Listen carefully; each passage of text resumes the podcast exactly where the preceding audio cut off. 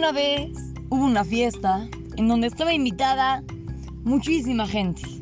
Cada uno en la mesa principal, todas eran mesas principales. Todos estaban muy contentos y habían cada uno tenía su propio plato de comida.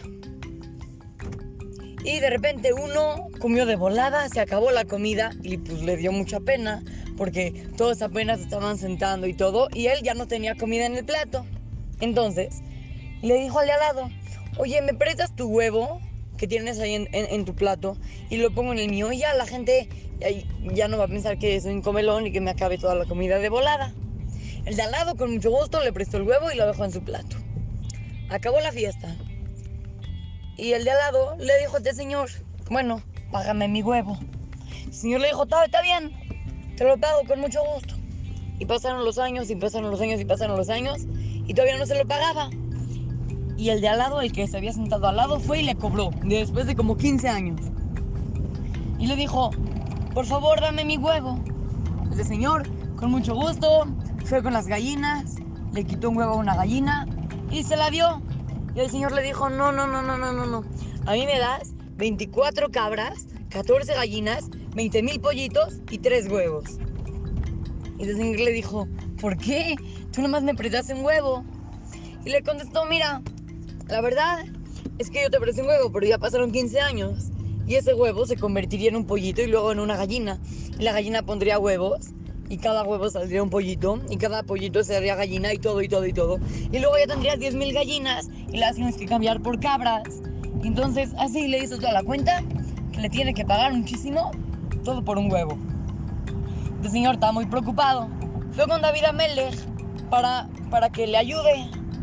Y David Amelech cuando escuchó todos los argumentos dijo, no, la verdad es que le tienes que pagar todo lo que él te está pidiendo está muy preocupado afuera del palacio, saliendo ese señor muy triste.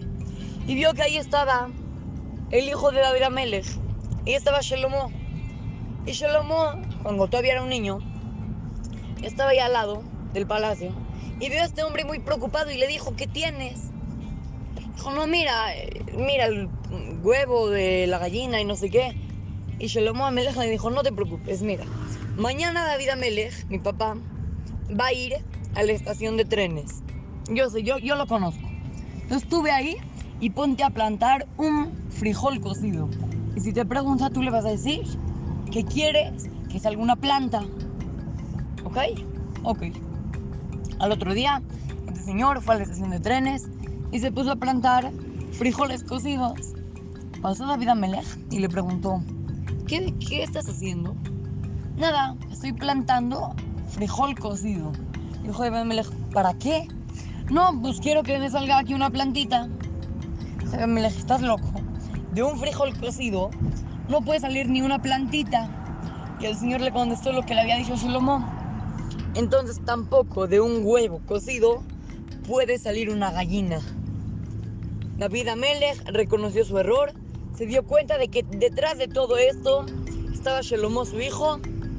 Fue con Shelomó y le dio un abrazo y lo besó y lo felicitó por haberle ayudado a solucionar el caso. Nosotros niños hay que aprender. Hay veces en la vida que pensamos que los problemas ya no tienen soluciones. Pero no se preocupen. Siempre hay maneras, como Shlomo Amelech, que se dio cuenta de una manera muy ingeniosa para darse cuenta de que siempre hay soluciones para el problema. Llevémonos a nuestra vida la enseñanza de Shlomo Amelech y vayamos todo el tiempo a buscar soluciones para cada uno de nuestros problemas.